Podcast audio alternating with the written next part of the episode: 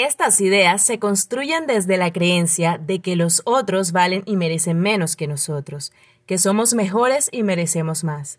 Hacerlo de esa manera permite atribuir culpas de la desigualdad justamente a las víctimas.